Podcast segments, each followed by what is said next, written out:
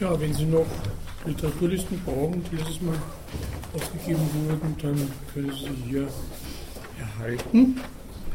Das reicht dann noch für heute, wo ich mit etwas verhaltener Stimme, damit sie nicht wieder futsch ist, ich habe sie längere Zeit nicht mehr gefunden, äh, Ihnen die Fortsetzung von letztes Mal nahebringen möchte. Das ist eben die Polyanie-Kritik an der Marktwirtschaft, das, was er darunter versteht, äh, auch mit äh, etwas, Sie merken werden, kritischen Anmerkungen, weil ich wiederum nicht ganz verstehe, was Polyanie da unter Marktwirtschaft versteht und warum ausgerechnet dieses und äh, warum er bestimmte Erklärungen auslässt etc. Trotzdem ist aber eben, äh, wie ich letztens angedeutet habe, Polyanie doch in dem kritischen Diskurs immer noch präsent. Und daher lohnt sich das, sich mit ihm weiter auseinanderzusetzen. Ich habe Ihnen letztens die, als Einleitung vor Polyanie die marktmythologischen und marktutopischen Ideen von Horst Kulnitzki vorgestellt. Auch ein wenig in der Absicht, die Vorstellung vom Markt als einen sozialen Ort einzuführen. Ein Ort, wo nicht nur Geschäfte getätigt werden, sondern wo auch soziale Verbindungen hergestellt werden. Ein Ort der Verständigung, des Übereinkommens, der Kommunikation etc. So hat ja Kulnitzki dann am Schluss seine Marktutopie vorgestellt, die ja diese bloße Form des Güteraustauschs weit überhöht hat. Und in dieser Funktion ist der Markt der politischen Versammlung sehr ähnlich, wie sie die alten Griechen eben auf der Agora pflegten, die vis-à-vis von der Akropolis liegt und eben so ein Versammlungsplatz war, wo die, die zugelassen waren, eben die griechischen Bürger oder die Athener Bürger, da halt ihre Versammlungen, Beratungen und auch Verpflichtungen nämlich dass der und jener äh, dieses oder jenes für die Gemeinschaft zu leisten hätte, abgehalten haben. Der Markt ist hier Marktplatz, Versammlungsort und das unterscheidet ihn auch vom Begriff des Marktes, wie er in der Ökonomie verwendet wird. Dieser Markt in der Ökonomie, wenn man so einfach vom Markt spricht, und das wird auch das Marktsystem sein, das Polyanie meint, ist sozusagen ortlos oder genauso gut kann man sagen, überall ubiquitär, dementsprechend auch nicht mehr Versammlungsort wie ehedem, sondern eher ein Möglichkeitsraum, der nur mühsam in seiner Struktur zu durchschauen ist. Also wo Sie Partner antreffen können, wo Sie aber ziemlich, unter Umständen ziemlich viel Aufwand treiben müssen, um zu diesen Angeboten zu finden. Man kann das äh, sich vorstellen, ähnlich wie das World Wide Web, wo Sie auch nicht wissen, was da drinnen ist. Das müssen Sie da halt durch Ihre Erkundungszüge finden und Sie werden immer nur einen sehr schmalen, einen äußerst schmalen Teil dessen äh, finden, was überhaupt enthalten ist. Auch Google repräsentiert ja nur ich weiß nicht, wie man sowas zählt, aber angeblich eben nur ein Drittel dessen, was im Netz tatsächlich vorhanden ist. Mit anderen Suchmaschinen können Sie wiederum anderes finden. Das heißt, es ist mühsam, sich im Markt zu orientieren. Es ist keineswegs so, dass das so wie ein Versammlungsort plan vor Ihnen liegt und Sie haben leicht, äh, es leicht ist zu überschauen und entsprechend Ihre Handlungen abzustellen. Dieser Markt als Möglichkeitsraum, wenn man so will, stellt ein abstraktes Ganzes von Handlungen und Teilmärkten dar und interessiert die Ökonomen auch nicht in seinem tatsächlichen Aufbau und Funktionieren. Das machen neuerdings, und dazu werde ich kommen, am späteren äh, Teil dieser Vorlesung, die Wirtschaftssoziologen, gerade diese Network Actors Theory in der Gestalt des Michel Callon, also weniger Bruno Latour hat sich da nicht sehr darum gekümmert, sondern der, der sich über die Märkte da wesentlich ähm, in verschiedenen Publikationen bemüht und ausgelassen hat, war Michel Calon, das werden Sie nur hören, diese Network, Network Actor Theory, die äh, versucht halt die sozialen Handlungen, die ein Markt zustande bringt, zu erforschen. Für die Ökonomen ist er eher so etwas wie ein Modell. In der Sprache von Gilles Deleuze und Felix Guattari, wie sie es im Anti-Oedipus vorgestellt haben, könnte man von einem organlosen Körper sprechen, der nicht agiert, sondern immer nur reagiert. Organloser Körper ist so eine Erfindung in dem äh, Text Anti-Oedipus. Da wird zum Beispiel das Kapital als organloser Körper vorgestellt. Das ist etwas, was äh, die Bedingungen des Handelns vorgibt, selbst aber nicht handelt. Darum müssen ihm Organe wachsen sozusagen, die dann diese äh, Möglichkeiten ausschöpfen. Der Markt ebenso, der Markt agiert ja nicht, sondern ist etwas, was sie aus Handlungen zusammensetzt, was seine Organe sucht. Und dieses Reagieren, dieses gleichsam als Substanz den verschiedenen Handlungen zur Verfügung stehen, das wird meist als Selbstregulation bezeichnet. Da der Markt als eine Art Galeert immer wieder zu seiner ursprünglichen Gestalt, so formlos sie auch sein mag, zurückkehrt, sozusagen in ein ruhiges Gleichgewicht zurückfällt. Das ist nun sehr metaphorisch, das ausgedrückt, was ähm, wir bei Polyani möglicherweise, weil er es so explizit nicht ausdrückt, in der Vorstellung des Marktes und vor allem des selbstregulierten Marktes vorfinden können. Es ist nicht diese äh, Vorstellung, die Otto Meyer mal entwickelt hat, wo er am Beispiel von Adam Smith versucht, ein technisches Modell dafür zu finden, das auch ganz konkrete Realisierung zur Zeit von Adam Smith hatte, nämlich äh, der sogenannte Fliehkraftregler der Dampfmaschine von James Watt, eine sehr ingeniöse Erfindung, wo sich die Dampfmaschine selbst reguliert und immer äh, einigermaßen in einem Schwankungsbereich in einem äh, feststehenden Druckverhältnis befindet. Von dem Dampfdruck hängt natürlich die ganze Leistung ab und hängt davon ab, ob die Maschine jetzt explodiert oder nicht.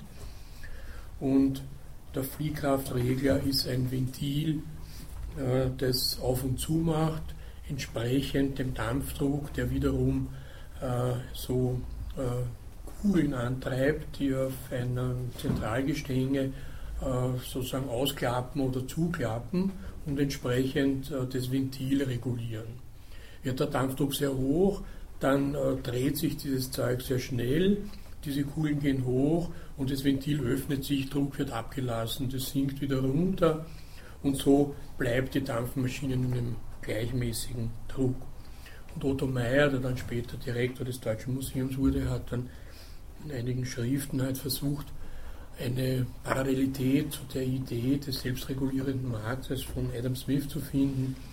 Aber so ganz konkret geht sowas natürlich nicht. Adam Smith war nicht in der Vorlesung von James Watt und hat auch nicht Dampfmaschinen besichtigt und auch nicht Fliehkraftregulatoren. So technisch war Adam Smith nicht ausgerichtet. Aber trotzdem ist es ein ganz gutes Beispiel dafür, was man sich unter einer Selbstregulierung im technischen Sinn vorstellen kann.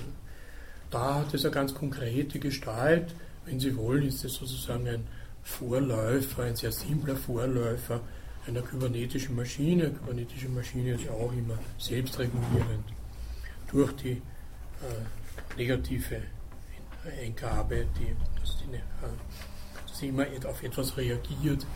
Ähm, das wie der erhöhte Dampfdruck dann mit einer Gegenbewegung beantwortet wird. Diese Gegenbewegungen spielen auch bei Polanyi eine große Rolle. Und sie werden wahrscheinlich zu seiner Vorstellung, das sind natürlich jetzt soziale Gegenbewegungen, die die Ausdehnung, sozusagen den Druck des Marktes versuchen zu regulieren. Und sie werden bei Polanyi auch immer als gleichsam Automatismus, als Sekundärentwicklung des äh, sich entwickelnden selbstregulierten Marktes vorgestellt. Wie schon letztens, letztens bemerkt, ist der Polyani ja der heftigste Kritiker dieses sich selbst regulierenden Marktes, den er für eine zivilisatorische Katastrophe hält und den er als reale Gegebenheit in Raum und Zeit ansiedelt. Was immer äh, dieser und wo immer äh, dieser Markt äh, entsteht und wirksam ist, es ist das 19. Jahrhundert und beginnend in Großbritannien, wo sich dieser selbstregulierende Markt entwickelt. Das ist auch sein bevorzugtes historisches Beispiel. Mit seiner Konstruktion, nämlich mit Polyanis Konstruktion dieses Marktes, möchte nun fortfahren.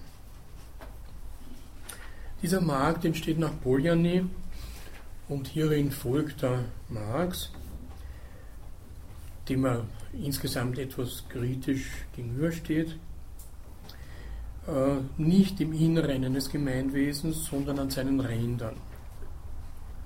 Da entsteht der Tauschhandel und für Polyane auch die Märkte.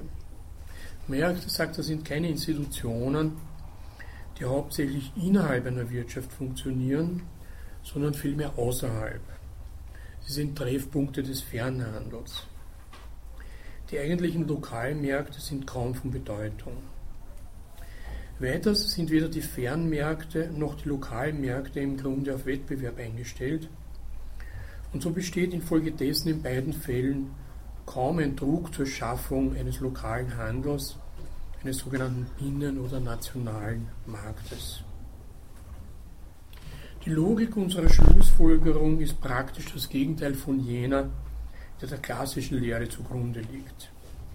Die orthodoxe Lehre, und das ist für ihn zum Beispiel die von Adam Smith, ging von der Neigung des Einzelnen zum Tauschhandel aus, schloss daraus die Notwendigkeit lokaler Märkte sowie der Arbeitsteilung und folgerte schließlich daraus die Notwendigkeit des Handels und dann des Außenhandels, einschließlich des Fernhandels. Im Licht unseres heutigen Wissens können wir diese Reihenfolge praktisch umkehren. Der wahre Ausgangspunkt ist der, ist der Fernhandel. Ergebnis des geografischen Vorkommens der Güter und der durch die Örtlichkeit bestimmten Arbeitsteilung. Fernhandel führt oft zur Entstehung von Märkten einer Einrichtung, Tauschakte bedeutet und falls Geld in Verwendung ist, Kauf und Verkauf. Und damit schließlich, aber nicht zwangsläufig, manchen Individuen eine Möglichkeit bietet, ihrer angeblichen Neigung zum Schachen und Feilschen zu frönen. Das ist eine ganz nette Entwicklung, die von dieser grundlegenden menschlichen Eigenschaft des äh, Tauschens, die Adam Smith als anthropologische Konstante annimmt, ausgeht und die uns von den Tieren unterscheidet.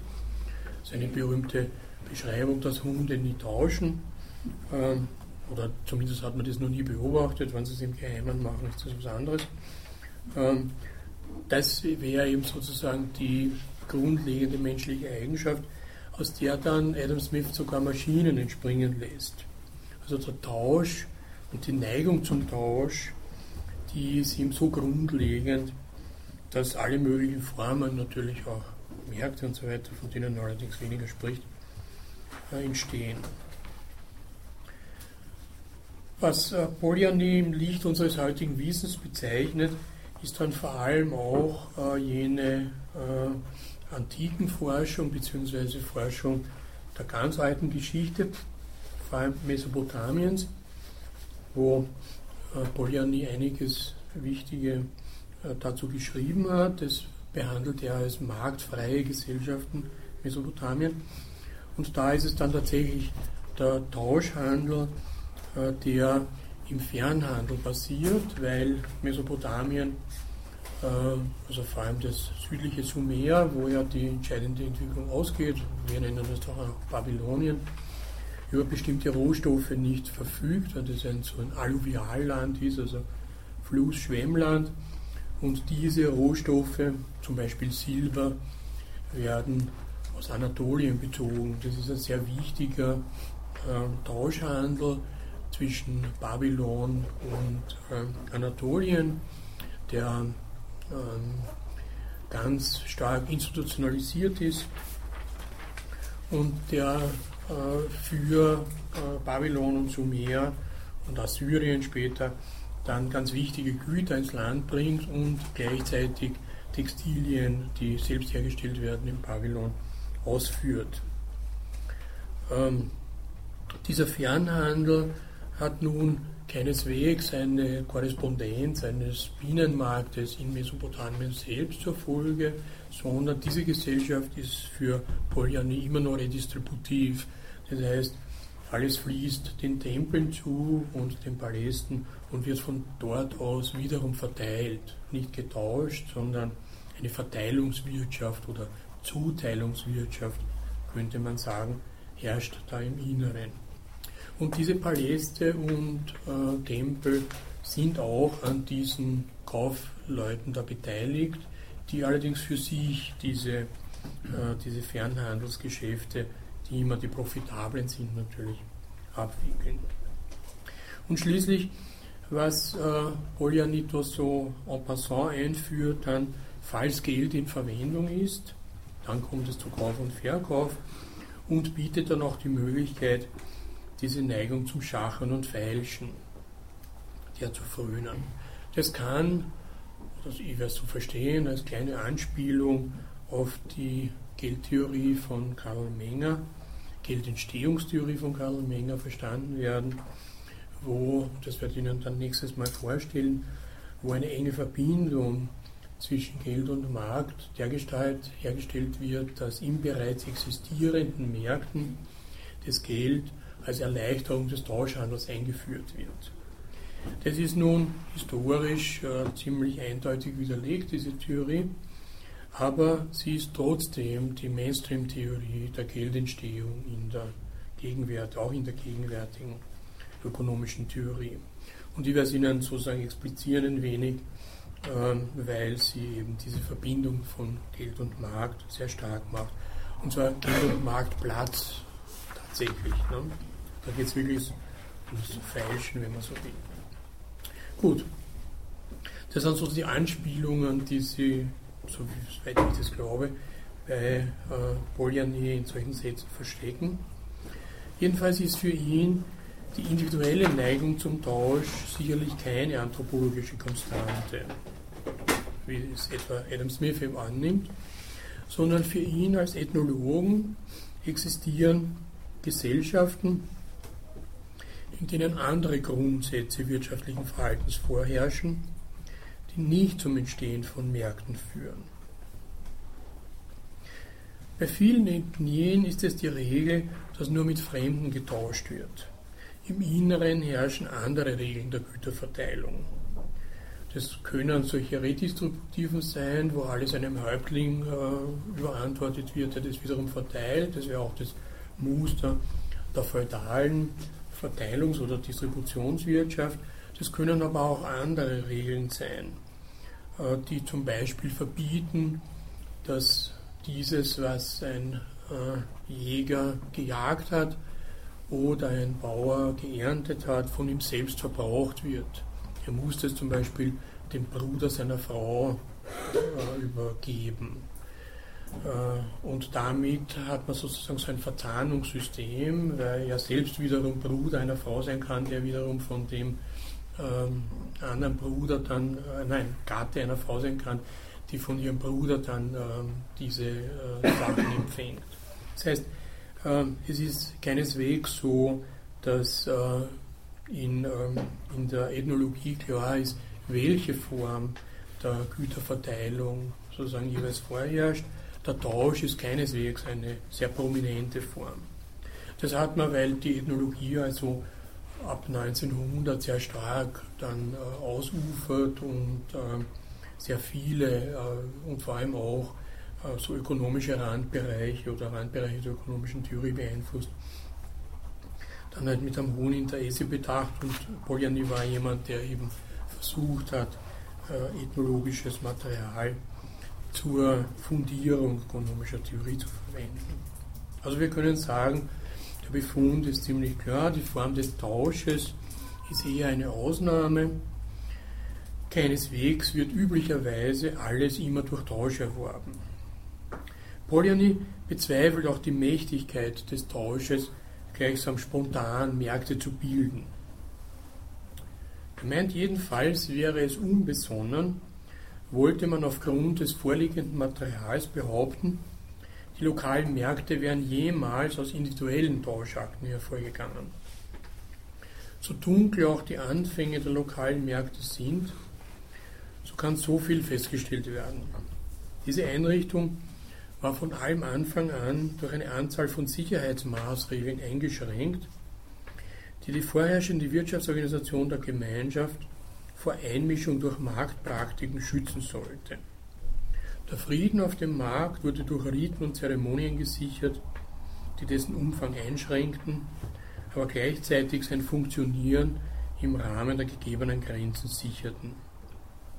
Das hervorstechendste Resultat der Märkte, die Geburt von Städten und städtischer Zivilisation, stand am Ende einer paradoxen Entwicklung, da die Städte, Sprösslinge der Märkte, nicht nur deren Beschützer waren, sondern sie gleichzeitig daran hinderten, sich ins Land hinaus auszudehnen und damit einen Einfluss auf die herrschende ökonomische Organisation der Gesellschaft zu gewinnen. Das ist eine typische Argumentation von Polanyi bezogen auf den Markt.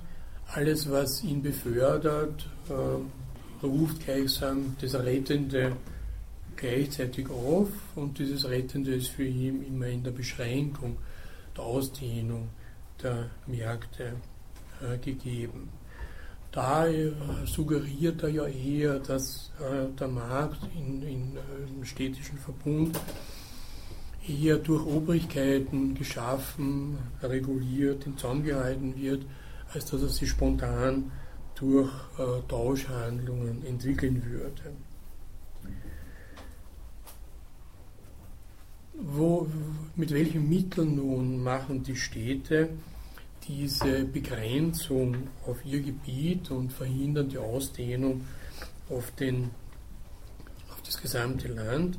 Sie tun das durch äh, den Grundsatz des konkurrenzfreien Ortshandels und eines gleichfalls konkurrenzfreien zwischen den einzelnen Städten abgewickelten Überlandhandels und haben damit die Mittel die Einbeziehung des ländlichen Bereichs in die Handelstätigkeit äh, zu verhindern und die Einführung eines allgemeinen Handels zwischen den Städten und dem Land zu unterbinden. Diese äh, enge Verbindung äh, bricht nun erst der Territorialstaat auf, der den Markt nationalisiert und als Schöpfer des Binnenhandels gelten kann.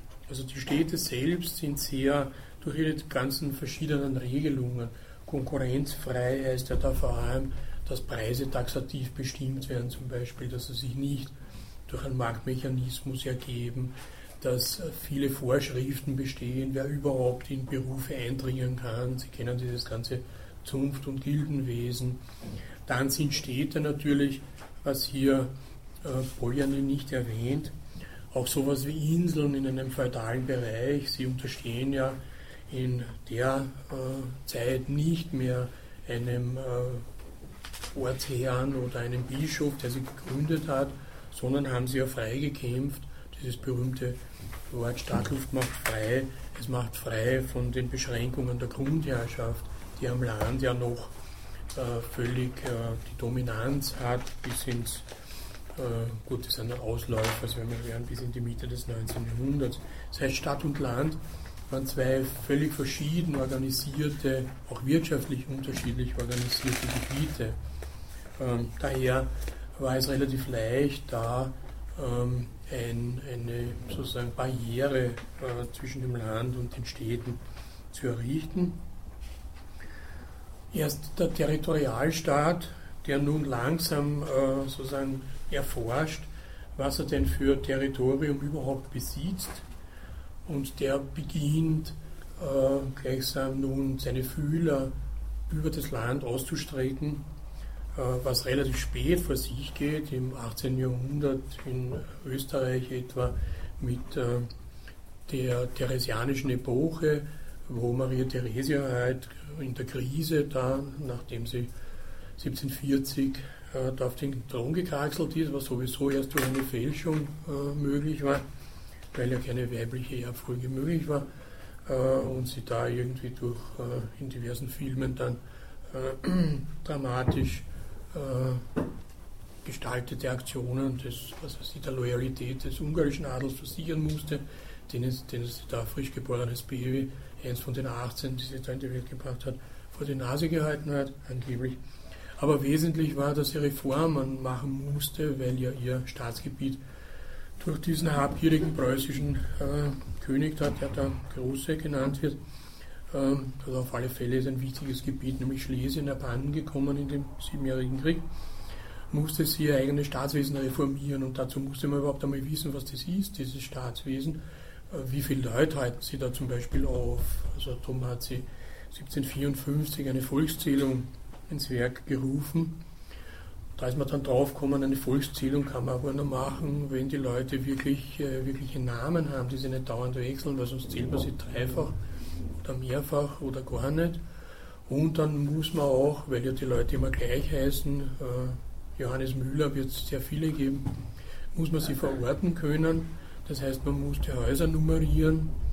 Und so sind äh, Beamte mit äh, Maltiegeln durch Österreich gezogen, haben zum ersten Mal überhaupt Dörfer entdeckt, von deren Existenz man gar nichts wusste, haben die Häuser dort nummeriert, den Leuten eingeschärft. Also wenn sie einmal Müller heißen, müssen sie immer Müller heißen und nicht nächstes Jahr, weil sie umziehen, was weiß ich, Johann von Dornbach sich nennen oder sowas. Ähm, dann haben die Leute es auch nicht gern gehabt, weil sie natürlich äh, gewusst haben, das hängt mit Steuerfragen zusammen und auch mit der, mit der Militärkonstruktion. Das heißt, die sind dann massenhaft in die Wälder geflüchtet, haben die und Vieh, da muss man sie wieder rausholen aus diesen Wäldern und abzählen und so weiter und so weiter. Und das wollte sie, sollte alle drei Jahre passieren was natürlich äh, bei dem fehlenden statistischen Apparat dann zu kuriosen Zahlen geführt hat, die schwer divergiert haben zwischen den geistlichen und den grundherrschaftlichen Zählungen, aber trotzdem eine Grundlage für das Verwaltungshandeln des Staates waren, das man damals Polizei nannte oder auch gute Ökonomie.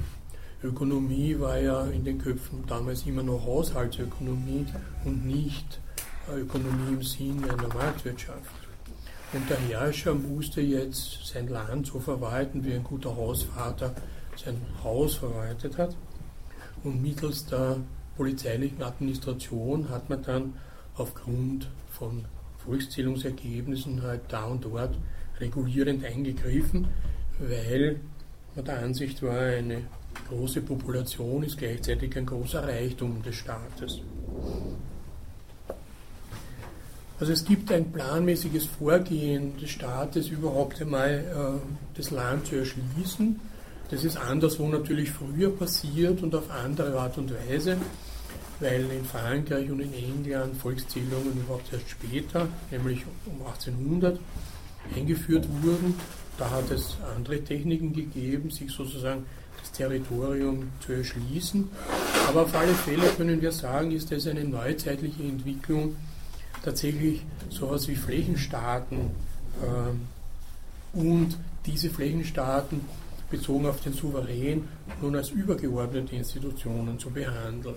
Also zum Beispiel gibt es ja dann auch im Übergang zum 16. Jahrhundert eine Rechtsreform, wo eben eine Aufstufung des Rechts äh, der Gestalt, dass das höhere Recht immer das untergeordnete bricht also das äh, Recht für das gesamte Territorium steht immer über dem Recht von einzelnen Provinzen und das einzelne Provinzrecht steht immer über dem Recht von einzelnen Städten. Bis dahin war es umgekehrt, da der Rechtsaufbau sozusagen die Stufenfolge des Rechts vom äh, Lokalen zum Gesamten, weil das Gesamte sowieso keine Rolle gespielt hat. Aber mit der Einführung des sogenannten Landfriedens, eben da im Übergang zum 16. Jahrhundert, ist eben auch die entsprechende Rechtsordnung verändert worden und langsam hat auch die zentrale Souveränität sozusagen Mittel der Justiz an sich gezogen und den einzelnen Grundherren dementsprechend auch entzogen. Als erstes war das natürlich die sogenannte Blutgesetzgebung, also überall da, wo dann heftig gestraft wurde. Gut, das alles nur als äh, sozusagen ähm, Umrahmung dessen, äh, was nun der Übergang von städtischen Märkten zu nationalen bedeutet hat, die nicht äh, spontan und gleichzeitig mit solchen Reformen entstanden sind, sondern die Aufschließung des Landes hat dann relativ lange gedauert. Sicher ist das erst auch in Österreich im 19. Jahrhundert der Fall gewesen. Und da hat man versucht, eben dann mit allerlei äh, Tricks halt sozusagen die Landbevölkerung aus ihrer Selbstgenügsamkeit herauszulocken. Da gibt es dann so schöne Schriften da in der Universitätsbibliothek, die um 1800 erschienen sind, wie man halt den Fleiß unter das Landvolk bringen kann.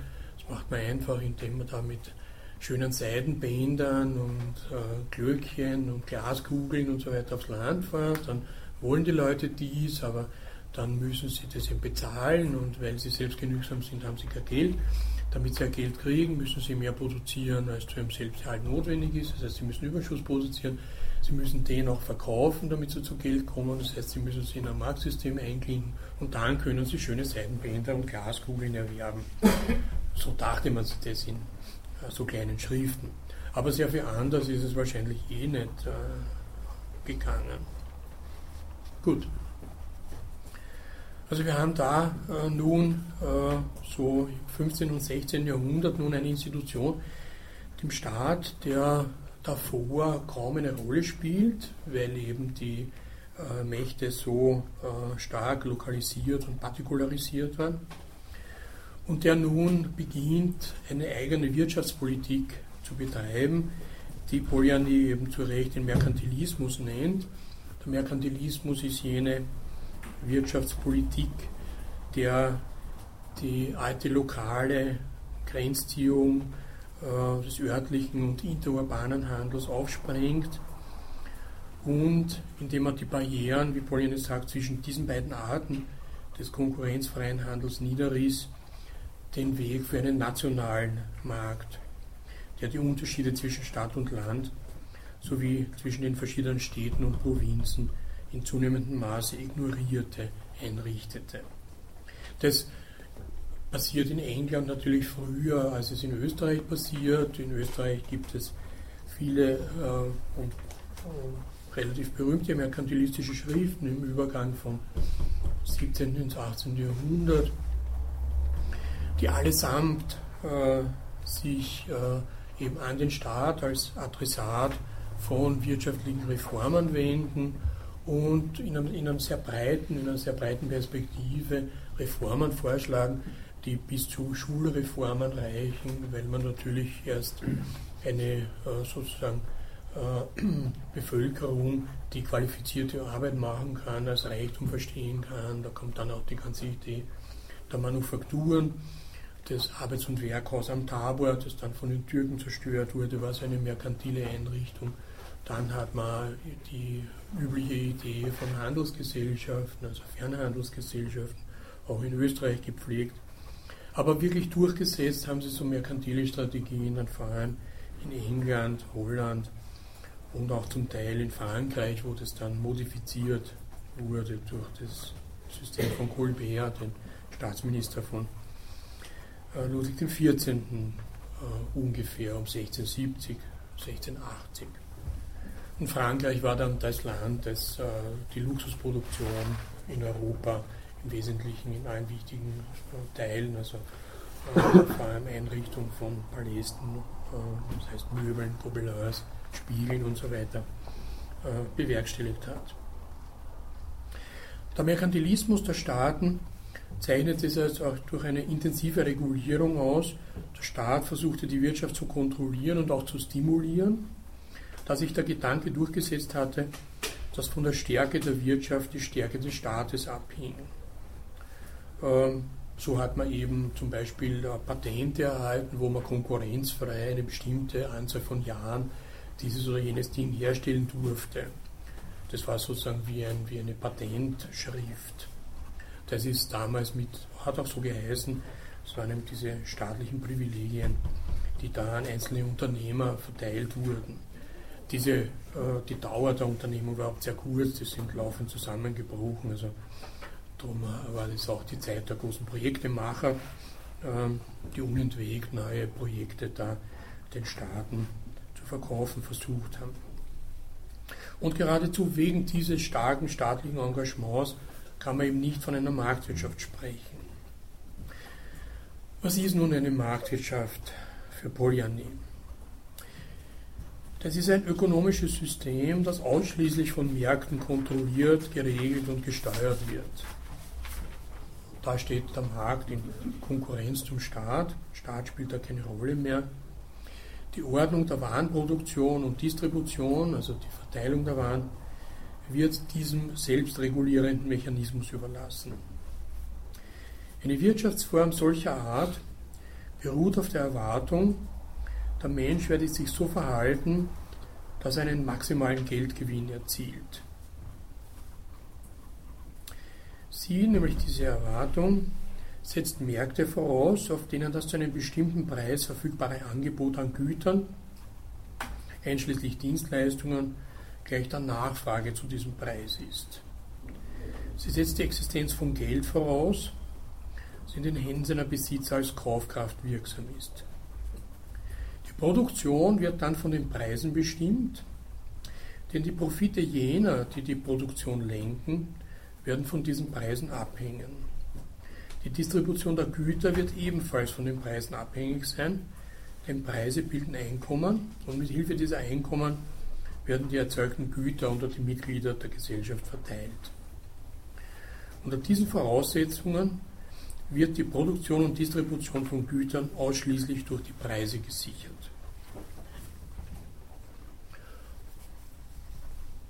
Also was ihn da äh, von der klassischen Ökonomie unterscheiden würde, ist, dass er nicht von Werten spricht. Also es gibt nichts, das hinter den Preisen ein, äh, sozusagen ein Regulativ dessen ist, was auf den Märkten passiert, sondern für ihn sind es Plan, die Preise, die da alles bestimmen.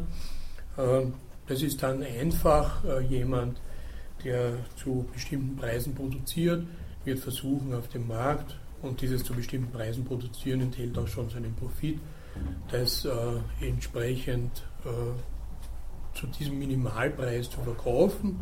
Alles, was da höher äh, ist, ist ein extra Profit und wird seine Produktion einstellen, wenn die Preise aus irgendeinem Grund unter seine Produktionskosten fallen. Das ist diese Idee, dass dann immer Angebot und Nachfrage sich in einem Gleichgewicht befindet berühmte Seysche Gesetz, äh, Jean-Baptiste Say, ein französischer Ökonom, Anfang des 19. Jahrhunderts, hat diese recht triviale Einsicht da formuliert. Und äh, aus diesen Tauschhandeln dann, wo Preise sich auf dem Markt bilden, werden Einkommen lukriert. Und diese Einkommen bestimmen dann auch, wer was äh, an Gütern sie aneignen, also kaufen kann. So einfach ist es dann. Selbstregulierung nun bedeutet, nach Polyany, dass die gesamte Produktion auf dem Markt zum Verkauf steht und dass alle Einkommen aus diesen Verkäufen entstehen. Dementsprechend gibt es Märkte für alle Wirtschaftsfaktoren, nicht nur für Güter, immer mit Einschluss von Dienstleistungen, sondern auch für Arbeit, Boden und Geld deren Preise jeweils Warenpreise, Löhne, Bodenrente und Zins genannt wird. Das ist für ihn sehr wichtig, dieser Einschluss von Arbeit, Boden und Geld, weil wir gleich darauf zu sprechen kommen. Aber offensichtlich hängt nun für Polyani Selbstregulierung mit der Ausdehnung des Marktes zusammen und weniger mit seiner inneren Dynamik.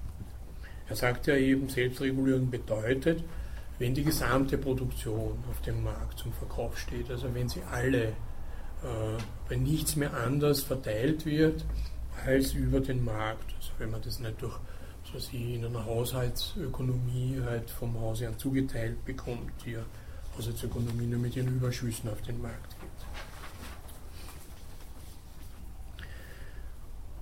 Das ist eben für Polyany die entscheidende Charakteristik des selbstregulierenden Marktsystems, dass hier auch Arbeit, Boden und Geld kommerzialisiert sind.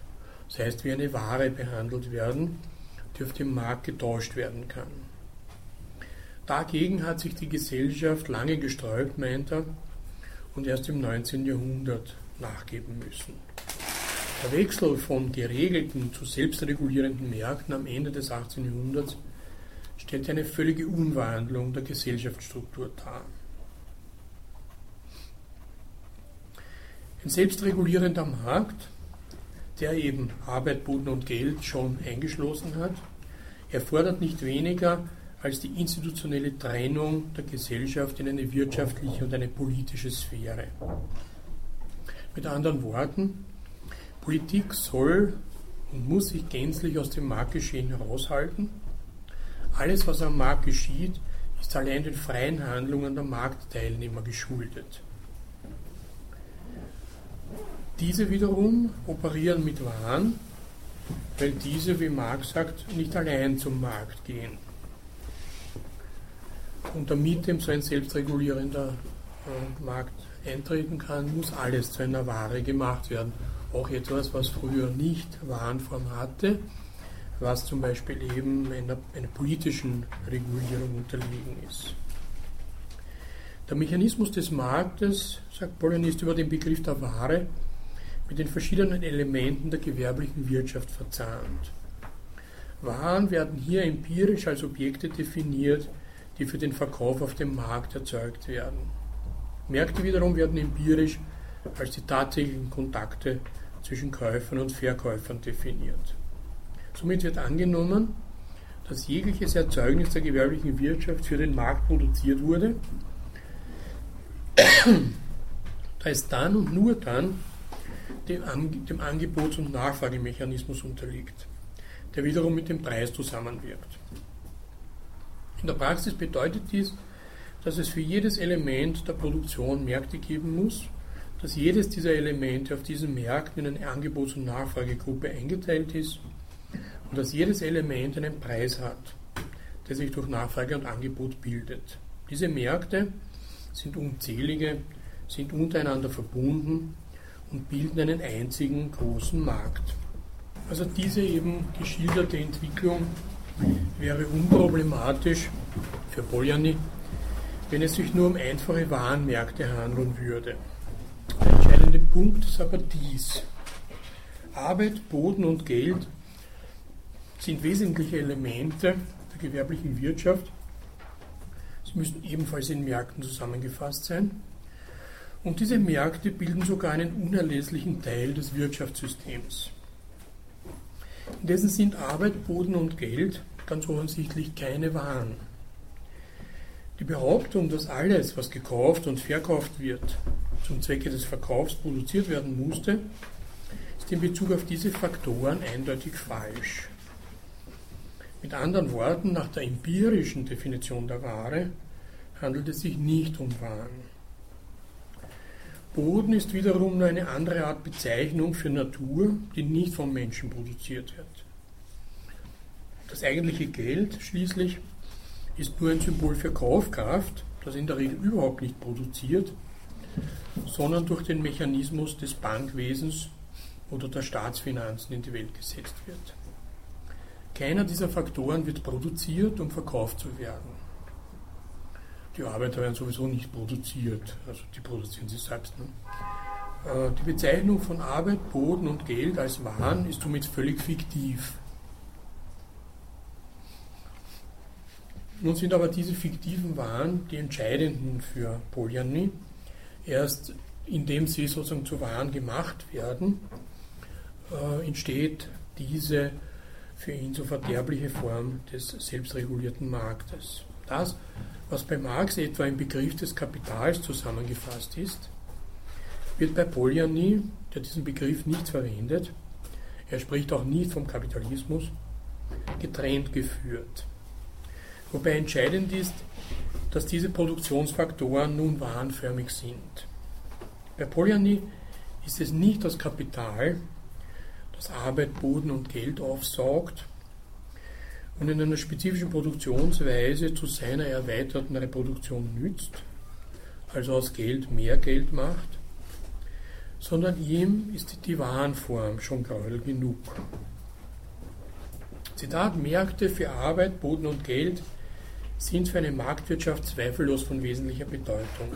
Aber keine Gesellschaft könnte die Auswirkungen eines derartigen Systems grober Fiktionen, also fiktive waren, auch nur kurze Zeit ertragen, wird ihre menschliche und natürliche Substanz sowie ihre Wirtschaftsstruktur gegen das Wüten dieses teuflischen Mechanismus nicht geschützt würden. Also Polyani-Zitat. Man erfährt allerdings bei Polyani sehr wenig über die Wirkungsweise dieses teuflischen Mechanismus des selbstregulierten Marktes. Ich werde später ein Zitat vorstellen, wo ein wenig konkreter wird, aber diese Konkretisierung ist uns heute sozusagen sehr geläufig, äh, wo er halt über ökologische Desaster, Vernichtung der Natur und alles Mögliche halt in sehr, sehr lockerer und oberflächlicher Form spricht. Also was das Teuflische ist, das äh, ist mehr oder weniger einer sozusagen sozialen Evidenz, einer schon gehabten Erfahrung zugeschlagen als einer systematischen Analyse. Man erfährt zum Beispiel, dass das extrem Künstliche der Marktwirtschaft in der Tatsache wurzelt, dass darin der Produktionsprozess selbst in Form von Kauf und Verkauf organisiert ist.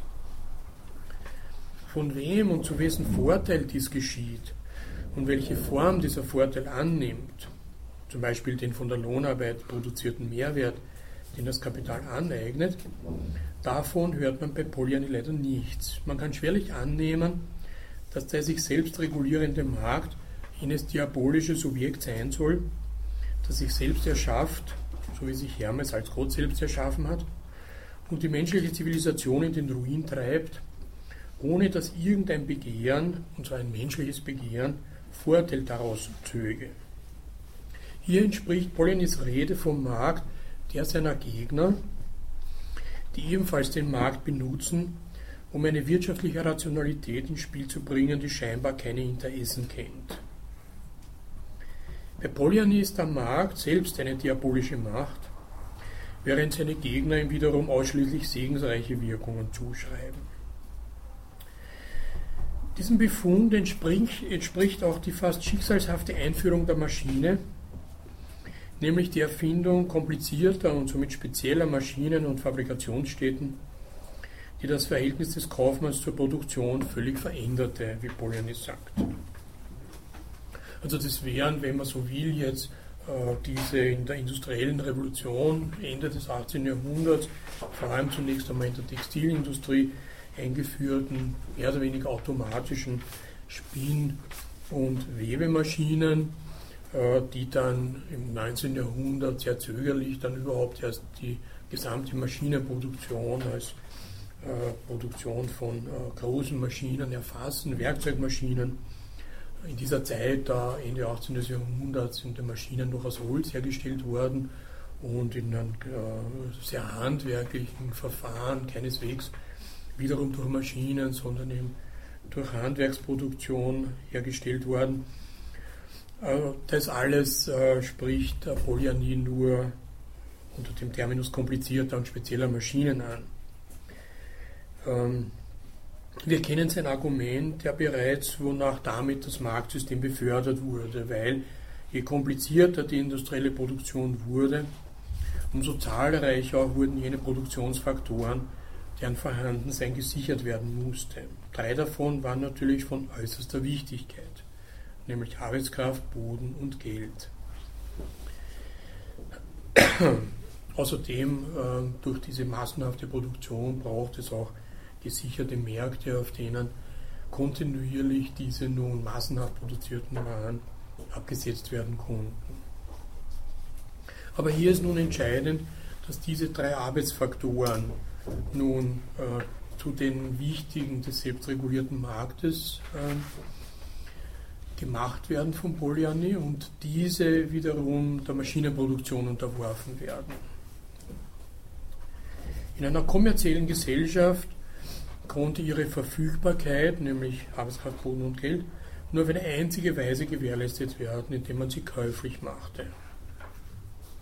Sie mussten daher so organisiert werden, dass sie auf dem Markt zum Verkauf standen, mit anderen Worten als Waren galten. Die Ausdehnung des Marktmechanismus auf die Produktionsfaktoren Arbeitskraft, Boden und Geld war die unvermeidliche Folge der Einführung des Fabriksystems in eine kommerzielle Gesellschaft. Die Produktionsfaktoren mussten käuflich sein.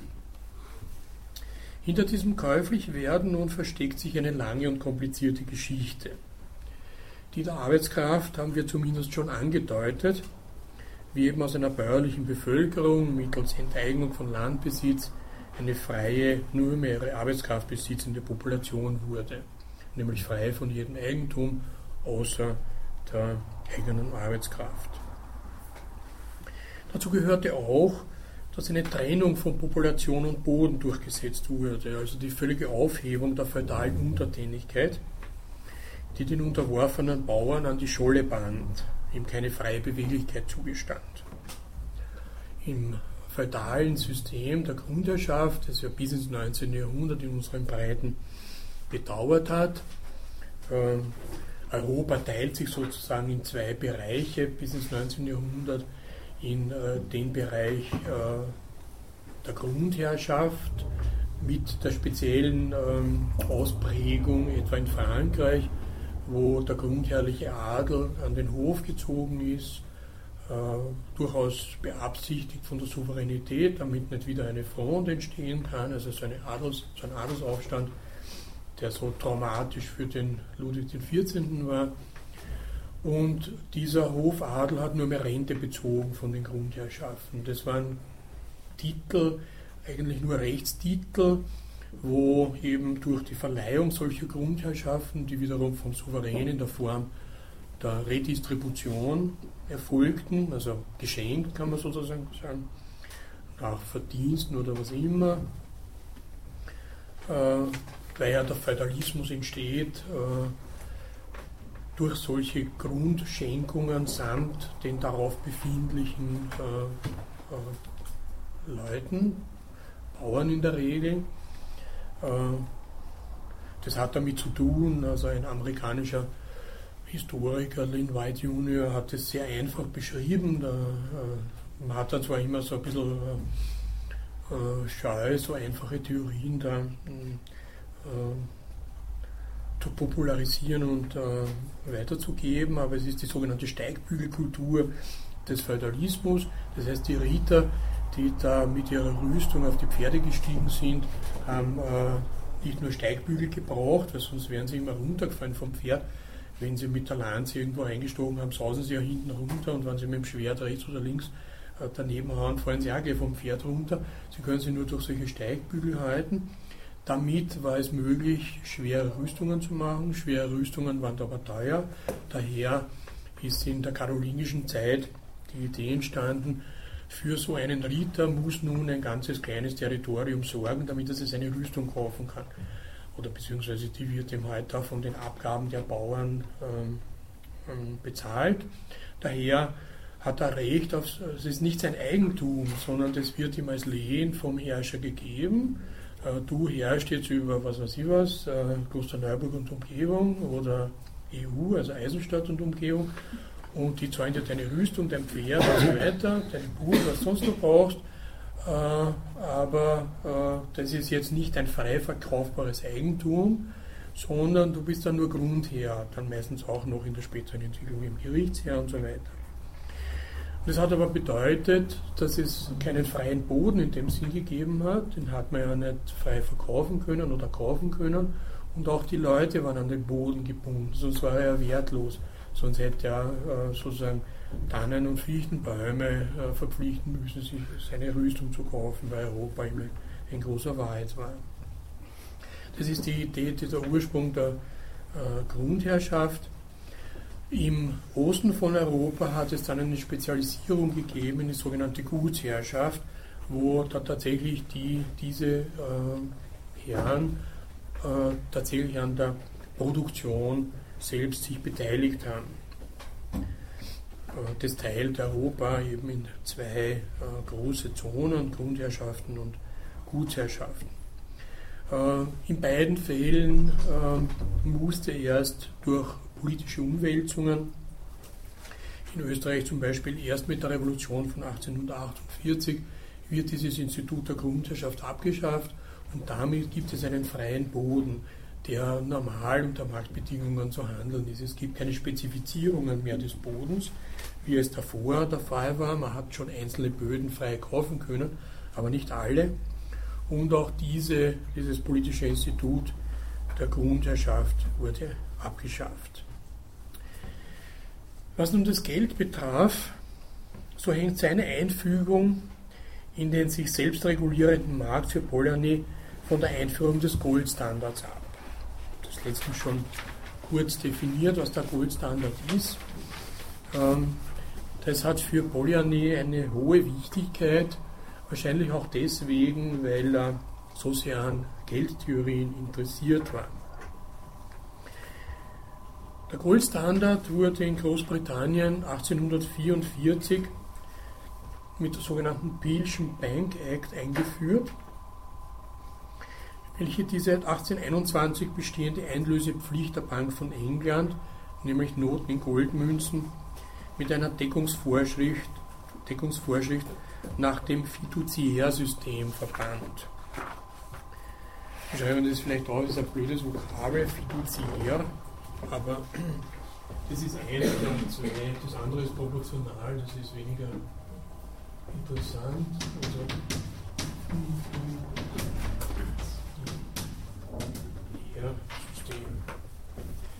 Die Vorgeschichte ist die, dass äh, die Bank of England, äh, ich glaube 1797, ihre Einlösepflicht für die eigenen Banknoten in Gold aufgehoben hat, weil durch diese vielen Subsidienzahlungen, die England da in diesen äh, Kriegen gegen das revolutionäre Frankreich geleistet hat, der Goldvorrat extrem zusammengeschmolzen ist in der Bank, die ja praktisch Zentralbankfunktionen schon längst übernommen hatte in England.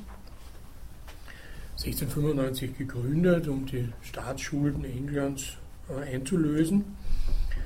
Äh, und dann hat eine lange Debatte begonnen, an der sich auch wichtige Ökonomen beteiligt haben, äh, ob nun äh, diese Einlösepflicht wieder eingeführt werden soll und auch, ob die Emission der Banknoten nun durch Gold gedeckt, in einem bestimmten Bereich gedeckt werden soll.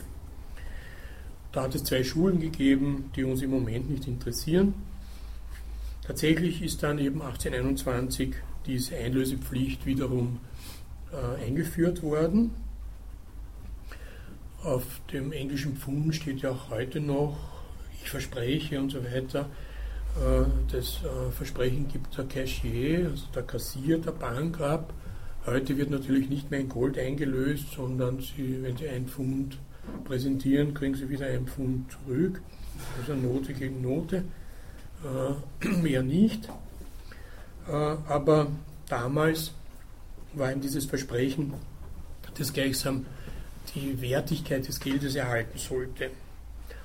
Nach der Auflösung dieser Einlösepflicht 1797 haben äh, die Kaufleute der City eine Garantie abgegeben. Sie vertrauen der Bank, dass diese Noten halt weiterhin äh, den Wert behalten, weil das für das englische System sehr wichtig war, also nicht äh, wie in Frankreich eine inflationäre Entwicklung durch die ungeregelte Emission von Papiergeld sich damit verbunden hat.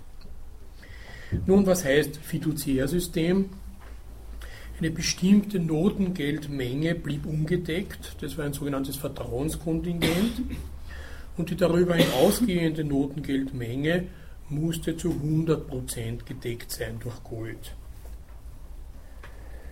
Also man hat eine bestimmte Menge, äh, so ein Vertrauenskontingent einmal definiert, was weiß ich, 100 Millionen Pfund oder egal welche Größe, äh, feststehend und absolut. Und alles, was die Bank an Noten ausgegeben hat darüber, musste sie vollkommen in ihrem Tresor mit Gold abgedeckt haben. Zum entsprechenden Goldpreis natürlich äh, gerechnet. Man geht davon aus, dass eine Volkswirtschaft eine bestimmte Mindestnotengeldmenge benötigt, die nie in Gold umgetauscht wird, sondern die permanent zirkuliert. Und daher kann man eben so, eine, so ein Vertrauenskontingent einmal festsetzen. Da wird nie jemand mit der Banknote zur Bank kommen und sie präsentieren. Dieses System wurde später in Japan, Norwegen, Russland und Finnland übernommen, während sich in den übrigen Ländern die Goldwährung im letzten Drittel des 19. Jahrhunderts in Form des Proportionalsystems durchsetzte. Das Deutsche Reich zum Beispiel ging 1875 aufgrund der französischen Kriegsentschädigungen zum Goldstandard in Form der Proportionaldeckung, und zwar 33 ein Drittel Prozent von der Gesamtgeldmenge über. Frankreich hat da den Krieg 1870-71 verloren und wurde daraufhin zu einer Reparationszahlung in einer damals gigantischen Höhe von 3 Millionen, Milliarden Goldfrauen verurteilt. Die Deutschen haben das in einem eigenen Turm dann aufgehoben, den sie dazu gebaut haben. Da haben sie viele bereichert an diesen Kriegsentschädigungen und die waren dann auch Grund, warum man vom Silber zum Goldstandard in Deutschland übergehen konnte. Übrigens hat diese Proportionaldeckung dann, diese 33 Prozent, die äh, Zentralbank dann in die Verlegenheit gebracht, dass immer mehr Gold zugeflossen ist. Das heißt, der Deckungsgrad sich wesentlich erhöht hat 1913, glaube ich, war das dann schon an die 60 Prozent Deckungsgrad, was man gar nicht wollte und gar nicht gebraucht hat. Nur man hat eben äh, keine Kredite an die Kaufleute angebracht, daher ist äh, die Emission äh, der, des Papiergeldes sozusagen stecken geblieben, was für die Konjunktur gar nicht günstig war. Also es ist nicht so, dass immer dieses ein mühsam erreichter äh, Deckungsgrad ist, sondern der wurde da eben locker übertrumpft in der Zeit bis 1914. Die USA gingen mit dem Gold Standard Act 1900 offiziell zum Gold Standard über, der praktisch ab 1879 existiert hatte. Und da sehen Sie auch die großen Verzögerungen von 1844 in England bis 1900 äh, in den USA. Die USA waren ja bis 1914 Gläubiger, äh, Entschuldiger, Schuldnerland und sind erst durch die beiden Weltkriege dann zum großen Gläubigerland geworden. Ähm, insofern war es auch klar, dass dann relativ spät in den USA überhaupt der Goldstandard, nämlich eine stabile Währung, was ja der Goldstandard und so eine stabile Währung nach außen hin klarerweise äh, versprochen hat, eingeführt haben. Was hat es nun mit dieser Selbstregulierung auf sich? Der freie internationale Goldverkehr, die freie Austauschbarkeit von Noten, Goldmünzen und Goldbahn sowie die Notendeckungsvorschriften führen zum Ausgleich der Zahlungsbilanz ohne Interventionen der Notenbanken am Devisenmarkt bei nahezu festen Wechselkursen sowie zu einer internationalen Koordinierung der Geldpolitik ohne internationale Absprachen und Konsultationen der Notenbankleitungen. Also das, was man jetzt mühsam durch Institutionen, internationalen Währungsfonds etc. erreicht, das hat man da im 19. Jahrhundert mit dem Goldstandard erreicht. In Kürze kann man den Mechanismus so erklären.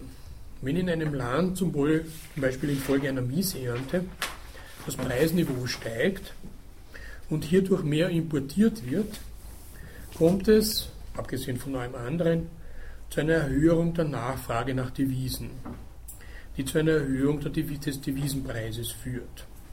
Weil man muss ja die erhöhten Importe, zum Beispiel jetzt an Getreide, mit Devisen bezahlen. Binnenwährung gilt ja nicht. Also da, wo man, sie halt kauft. Übersteigt der Devisenpreis die Kosten des Goldankaufs und der Goldversendung, dann wird es vorteilhafter von der einheimischen Notenbank Gold zum festgesetzten Preis zu erwerben. Es besteht ja freie, äh, freier Goldhandel. Und in das Ausland zur Begleichung der Schuld zu senden. Das nennt man die Erreichung des oberen Goldpunktes.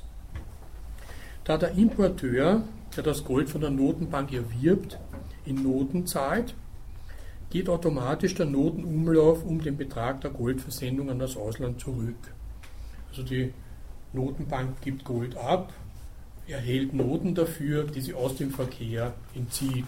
Daher wird der Geldumlauf der Noten um diesen Betrag automatisch vermindert. beim Fiduziärsystem braucht die Notenbank keine zusätzliche restriktive Geldpolitik zu betreiben, da die Verminderung des Goldbestandes der Notenbank genau der Verminderung des Notenumlaufs entspricht und somit eben bei hundertprozentiger Golddeckung der Noten die Deckungsvorschriften gewahrt bleiben. Bei der Proportionaldeckung muss die Notenbank, weil es jetzt natürlich die Proportionen sie verschieben und die nicht mehr durch eine bestimmte Absolutsumme jeweils gedeckt sind, eine restriktive Geldpolitik, um dann entsprechende Quoten zu erreichen, durchzusetzen. Gut, das wäre sozusagen jetzt der automatische Ausgleich, der da besteht. Aber was die Beziehung zwischen Goldbestand der Notenbank und inländischer Geldmenge lockerte, war der zunehmend bargeldlose Zahlungsverkehr mit Hilfe von nicht deckungspflichtigen Notenbankdepositen und Guthaben bei privaten Banken, wodurch der Geldumlauf wesentlich stärker stieg als der Notenumlauf. Das hat man schon damals äh, in der englischen Diskussion vor 1844 eingewandt, vor allem jene Gruppe äh, von Ökonomen, die dann den Economist gegründet haben, um ihr eine, eine Zeitschrift, die immer noch besteht, um ihr Anliegen da entsprechend öffentlich zu machen, dass äh, es naiv ist zu meinen, äh, dass äh, der gesamte Geldumlauf wirklich nur die Münzen und Noten sind, die da von der Zentralbank ausgegeben werden. Äh, alles, was über handelbare Papiere, Wechsel, äh, Depositen, Guthaben, Schuldscheine, Schuldverschreibungen läuft, in dem Geschäftsleben sehr viel wichtiger als die bloßen Barzahlungen, macht einen sehr viel größeren Teil aus und der ist durch diese Golddeckung nicht zu begrenzen. Äh, der ist ja nicht in dieser Deckungspflicht enthalten. Daher kann man sozusagen die Geldmenge äh, durch die Deckungspflicht mit Gold nur sehr beschränkt äh, kontrollieren. Das hat ja alles als Hintergrund eine sehr einfache Geldtheorie, nämlich die sogenannte Quantitätstheorie, die als das erste Mal von einem Staatstheoretiker namens Baudin im 16. Jahrhundert in seinen Réponse à Malstois entwickelt wurde und die einfach so ausschaut, dass eine bestimmte Geldmenge, eine Gesamtgeldmenge einer Gesamtwarenmenge gegenübersteht und entsprechend den Veränderungen die Preise steigen oder fallen. Äh, wird die Warenmenge größer bei einer gleichbleibenden Geldmenge, dann, was passiert dann? Gibt es eine Deflation. Ja. Also ein Fallen der Preise. Und bei Ökonomen sind Deflationen sehr gefürchtet aus irgendeinem Grund, aber Inflationen noch mehr, das hängt von der Schule ab.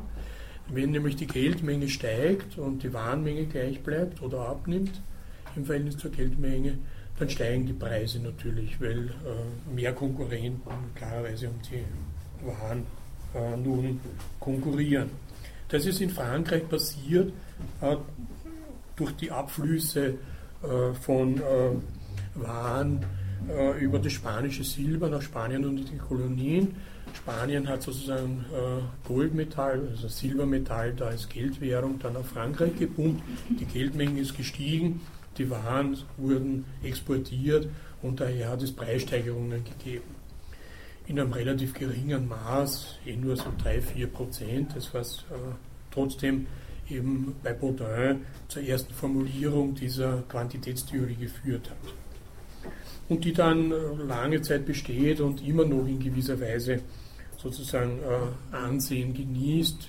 Diverse äh, Modernisierungen durch Fischer um 1900 und die allerdings immer noch das Problem mitschleppt, dass kein Mensch weiß, wie groß die Gesamtgeldmenge ist. Ähm, das ist eben schwer festzuschreiben, weil es nicht die umlaufenden Noten sind, das wäre einfach, das wäre in der Kontrolle der Zentralbank, sondern da es immer noch äh, Kredite von äh, Privatbanken gibt, die immer noch unkontrolliert diese Gesamtgeldmenge vermehren, äh, hat man eben dieses Problem äh, durch äh, etwa jetzt eine Beschränkung auf ein Element, das nicht so ohne weiteres vermehrbar ist, eine Beschränkung der umlaufenden Geldmenge zu erzielen. Und das ist eben Gold. Gold ist relativ rar in der Welt, ist nicht nach Belieben jetzt äh, äh, herzustellen, äh, hat selbst natürlich einen Herstellungspreis, der auch nun wiederum äh, dämpfend wirken kann. Ähm, und das ist eben, man könnte genauso gut auf irgendwas anderes ähm, da als, als Referenzmittel abzielen. Aber Gold ist eben das bevorzugte Geldmaterial und insofern hat es dann schon und ist auch leicht zu lagern, verdirbt nicht und oxidiert nicht und so weiter, was halt die Edelmetalle alles so an sich haben. Für Polyani interessant ist die mit dem Goldstandard einhergehende Schaffung eines Weltmarktes, auf dem freier Handel stattfand. Solange es eben nur Binnenwährungen gegeben hat, war die tatsächliche Weltwährung immer Gold. Mit Gold hat man alles kaufen können, egal ob man nun die Devisen hatte oder nicht, wenn es frei handelbar ist. Und das hat der Goldstandard ja auch ähm, verlangt. Nach Polyani ging das aber nicht reibungslos vor sich, nämlich die Schaffung eines Weltmarktes mit freiem Handel. Während der Aufbau der Weltwarenmärkte, der Weltkapitalmärkte und der Weltwährungsmärkte unter der Ägide des Goldstandards dem Mechanismus der Märkte einen nie dagewesenen Impuls gab, kam es zu einer tief verwurzelten Bewegung gegen die verderblichen Auswirkungen einer von Märkten beherrschten Wirtschaft, meint er. Darunter fallen für Poljani nun Schutzzölle ebenso wie die Gründung von Gewerkschaften, alles gesellschaftliche Schutzmaßnahmen gegen das freie Wirken des Marktes. Eine lange und eingehende Analyse widmet er den Wirkungen des sogenannten Spinheim-Land-Gesetzes, ein Gesetz in England, das die Heimatgemeinden verpflichtete, Zusatzzahlungen an solche Personen zu leisten, deren Lohn unter einem bestimmten Niveau lag.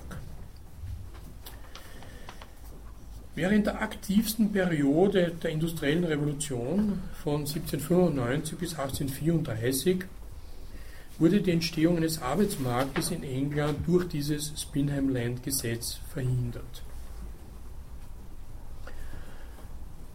Das ist eines dieser Elemente, äh, die jetzt äh, für Polyani in dieser Zone der Regulierung, alles was Regulierung von Märkten ist, ist für ihn sozusagen ein, ein Schutzwall gegen dieses äh, unbeherrschte Wirken der Mächte und gegen die ruinösen, äh, äh, ruinösen Folgen, die das hat.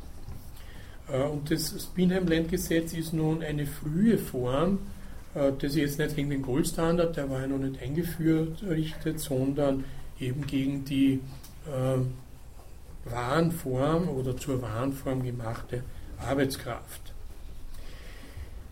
Dieses Gesetz hat allerdings ungeplante Wirkungen, nämlich im Zusammenwirken mit den Antikoalitionsgesetzen äh, führte das Spinheim-Land-System zu dem grotesken Ergebnis, dass das finanziell subventionierte Recht auf Lebensunterhalt schließlich jene Menschen zugrunde richtete, die es eigentlich hätte schützen sollen. Polyanin macht es geradezu für die menschlichen und sozialen Erniedrigungen des Frühkapitalismus verantwortlich. Also es hat, äh, um es nochmal zu sagen, äh, man hat eine bestimmte äh, Geldmenge als notwendigen Lebensunterhalt angesetzt. Wenn nun Leute gearbeitet haben zu Löhnen, die niedriger waren, dann waren die Gemeinden verpflichtet, die Differenz zu zahlen. Das hat natürlich jetzt dazu geführt, dass nur mehr die Heimatgemeinden tatsächlich ähm, diese Zahlungen geleistet haben, weil sonst wären ja reiche Gemeinden überschwemmt worden mit Leuten, die eben diese Zusatzzahlungen da eingeklagt hätten, was die Mobilität der Arbeitskräfte natürlich extrem verhindert hat. Man konnte nicht mehr in die Nachbargemeinde gehen, um dort Arbeit anzunehmen. Äh, die Unternehmer ihrerseits haben mit dem natürlich kalkulieren können und haben sehr niedere Löhne zahlen, ähm, zahlen, zu zahlen eingeführt und halt die Extrakosten auf die Gemeinden übergewälzt.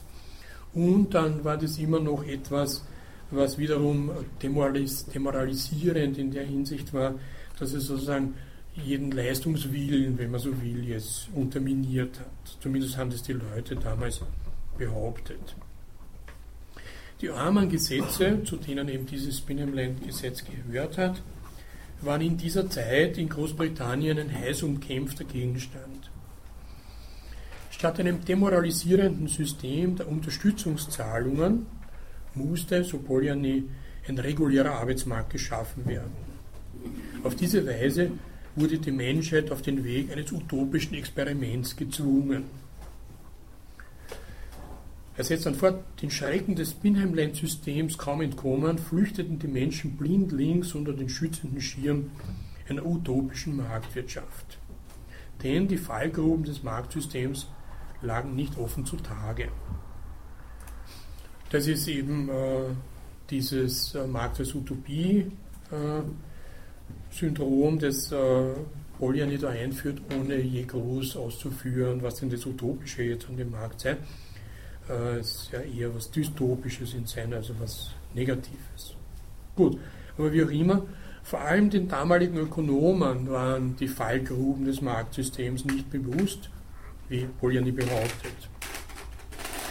Jeremy Bentham, Thomas Robert Malthus und David Ricardo und viele andere, die gegen die armen Gesetze Stimmung machten, versprachen sich trotz pessimistischer Grundstimmung doch eine positive Entwicklung von dem Gang zum Marktsystem. Malthus hatte 1798 sein Bevölkerungsgesetz publiziert, in dem es unter anderem heißt, wenn wir den Menschen als den betrachten, der er wirklich ist, nämlich träge, faul und jeder Arbeit abholt, es sei denn, die Not zwingt ihn, dann drängt sich folgender Schluss auf. Hätten Bevölkerung und Nahrung im gleichen Verhältnis zugenommen, wäre der Mensch wohl niemals aus dem Zustand des Wilden herausgetreten. Da der Mensch äh, sich schneller vermehrt, als seine Nahrungsmittel zunehmen, ist er gezwungen, beständig gegen den drohenden Hungertod anzukämpfen. Das ist nun das große Theorem des Bevölkerungsgesetzes von Malthus, dass eben die Bevölkerung geometrisch wächst, während die Nahrungsmittel nur arithmetisch wachsen und daher eine Schere sich entwickelt und wir eben dauernd den Hungertod vor Augen haben, wenn wir nicht sehr fleißig immer schlechtere Böden bearbeiten. Das Buch von Malthus hatte ungeheure Resonanz und brachte das Thema der Armut als grundsätzliches anthropologisches Problem in die Diskussion. Mit einem Schlage sozusagen diese ganze Idee, Population ist Reichtum, was im 18. Jahrhundert gewechselt in Population ist Armut. Und alle Welt hat sich gefürchtet, jetzt äh, massenhaft äh, zu verhungern. Die Folgerung daraus war, um den Hungertod zumindest aufzuschieben, müsse man alles tun, um die natürliche Faulheit zu überwinden. Und das bedeutet auch, die Armengesetze aufzuheben, die der Faulheit nur Vorschub leisten. Aber erst 1834 trug die jahrzehntelange Polemik gegen die Armengesetze Früchte und sie wurden da aufgehoben. Äh, David Ricardo hat übrigens auch so eine pessimistische Sicht gehabt. Äh, er hat ja mit Melton einen sehr intensiven Briefwechsel geführt ähm, und hat dann in seinen Principles of Political Economy eine stagnierende Gesellschaft äh, konzipiert, die in der Zukunft droht, weil eben nämlich immer schlechtere Böden in Bearbeitung genommen werden müssen. Das heißt, die Produktion der Nahrungsmittel immer teurer wird, so sinkt die Profitrate und damit wird eine Gesellschaft äh, an den Horizont gemalt, die sich eigentlich gar nicht mehr weiterentwickeln kann, sondern die darin stagniert, ihre Lebensmittel zu produzieren. Auch für Marx war das nur ein großes Thema. Er hat das ein bisschen fantasiert, ob man den Boden elektrisieren könnte, damit er mehr ähm, äh, produziert wird. Aber schließlich war es eben äh, ein Chemiker namens Liebig, äh, der den Kunstdünger erfunden hat und damit war das Problem zumindest einmal für eine Zeit lang gelöst, scheinbar. Ne? Gut. Mit der Abschaffung dieser armen Gesetze 1834 wurde in England der wettbewerbsbestimmte Arbeitsmarkt geschaffen. Und damit beginnt für Polanyi auch der Industriekapitalismus ab dieser Zeit als gesellschaftliches System. und damit auch die Geburt der modernen Arbeiterklasse. Deren ureigenste Selbstinteresse, wie Polanyi sagt, sie dazu bestimmte, die Beschützerin der Gesellschaft gegen die eigentlichen Gefahren einer Maschinenzivilisation zu werden. Was für ihn jetzt, wie wir wissen, gleichbedeutend ist mit selbstregulierter Markt. Was immer die Zukunft ihnen noch bringen würde, die Arbeiterklasse und die Marktwirtschaft erschienen gleichzeitig auf der geschichtlichen Bühne. Durch eben diese Aufhebung des Spinnerland-Systems. So wichtig nun eine solche Gegenbewegung, äh, die ersten Gründungen, äh, Chartisten etwa und äh, andere große Bewegungen in England schon vor 1848, die sich eben gegen diese äh, ausufernde Marktökonomie gewarnt haben, äh, waren inkompatibel sozusagen mit der Selbstregulierung des Marktes und nach Polanyi mit dem Marktsystem selbst unvereinbar. Das jetzt von ihm sozusagen in einer gewissen Radikalität gedacht wird. Paradoxerweise mussten nämlich nicht nur die Menschen und die natürlichen Ressourcen, sondern auch die Organisationsweise der kapitalistischen Produktion an sich, und da spricht er mal von der kapitalistischen Produktion, vor den verheerenden Auswirkungen eines selbstregulierenden Marktes geschützt werden. Und da kommt er dann auch darauf zu sprechen, was denn nun das Diabolische an dem Markt sei. Einmal zählt er das auf, nämlich äh, die Schichten, die sie nun für den Markt ausgesprochen haben, stark machten, hatten kein Gefühl für die Gefahren, die daraus entstehen. Die aus der Ausbeutung der physischen Kraft des Arbeiters ebenso entstanden wie aus der Zerstörung des Familienlebens, der Verwüstung der nachbarschaftlichen Beziehungen, der Abholzung der Wälder, der Verschmutzung der Flüsse, dem Niedergang der handwerklichen Fähigkeiten, dem Verfall der Volksbräuche und dem allgemeinen Niedergang des Lebens, einschließlich der Wohnverhältnisse und der Künste, sowie zahllosen Formen des privaten und öffentlichen Lebens, die mit dem Profit nichts zu tun haben. Ja, das ist ja so ein rhapsodisches Sammelsurium von allem, was einem heute einfällt, bis zum Verfall der Volksbräuche, was immer das sein soll, die ja sowieso meistens erst im 19. Jahrhundert produziert wurden, so wie wir sie kennen. Also dieses ganze Heimatgetudel ist ja sozusagen eine, eine Reaktion auf diese Marktwirtschaft und von der geradezu produziert worden. Äh, also das, sind, das ist jetzt, da muss man schon polemisch jetzt ein bisschen gegen Polanyi einschreiten, da kommt er in die Nähe von Kunitzki, dessen neues Buch ja von der Taz dann auch so beschrieben wurde. Es reicht ja nicht aufzuzählen, was alles da irgendwie schief läuft, dass es so viel Gewalt gibt und die Jugendlichen auch so nicht mehr sind wie früher und nicht mehr brav folgen, sondern Autos anzünden und dieses und jenes. Das kann man schon rhapsodisch alles aufzählen. Nur wenn man den Neoliberalismus dafür verantwortlich machen will, dann muss man das ein bisschen systematischer entwickeln. Und es ist eben bei Polanyi die eine Stelle da, äh, wo er nun auf diese diabolischen äh, Resultate zu sprechen kommt, ist dann typischerweise so eine rhapsodische journalistische Aufzählung von allem, was ihm, halt nicht passen mag. Äh, eben, ich bin ja gar nicht gegen den Verfall der Volksbräuche, muss ich gestehen. Ich nicht weiß, was das ist, aber ist ja. Was nun für ihn nur wichtig ist, äh, ist, dass nun es auch eine Ideologie im 19. Jahrhundert, eine entsprechende gibt. Und das nennt der Wirtschaftsliberalismus, der dann mit dem Eifer eines Kreuzzuges ein Element ins Spiel bringt, das nun äh, einerseits zu einem militanten Glaubensbekenntnis wird und vor allem zu einem äh, nicht unproblematischen Supplement des selbstregulierenden Marktes und das nennt er das Laissez-faire-Prinzip. Das Laissez-faire-Prinzip, also machen lassen, äh, ist eben dieses äh, Prinzip des gegenstaatlichen Einmischung, der nicht machen lässt, sozusagen, äh, gerichtet.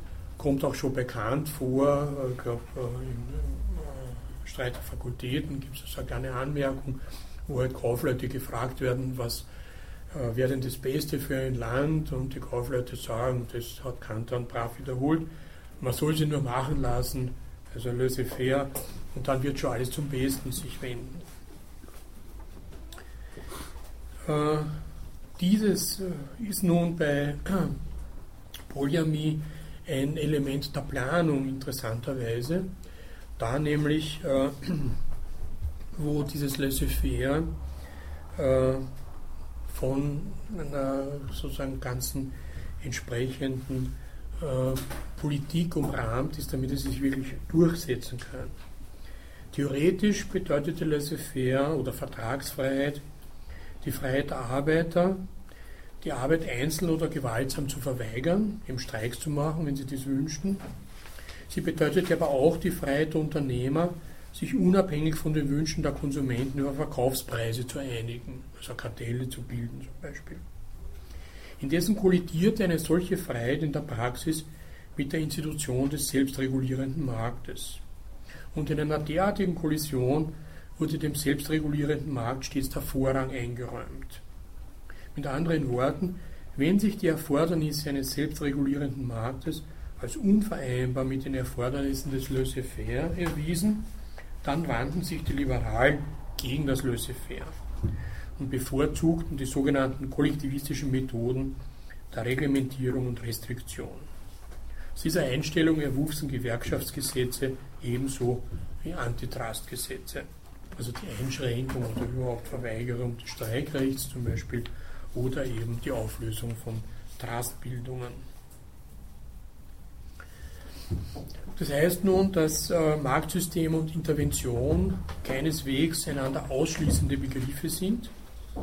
Denn solange das System nicht etabliert ist, müssen und werden die Liberalen ohne zu zögern nach staatlichen Eingriffen zum Zweck seiner Etablierung und sobald dies geschehen ist, zu seiner Aufrechterhaltung rufen.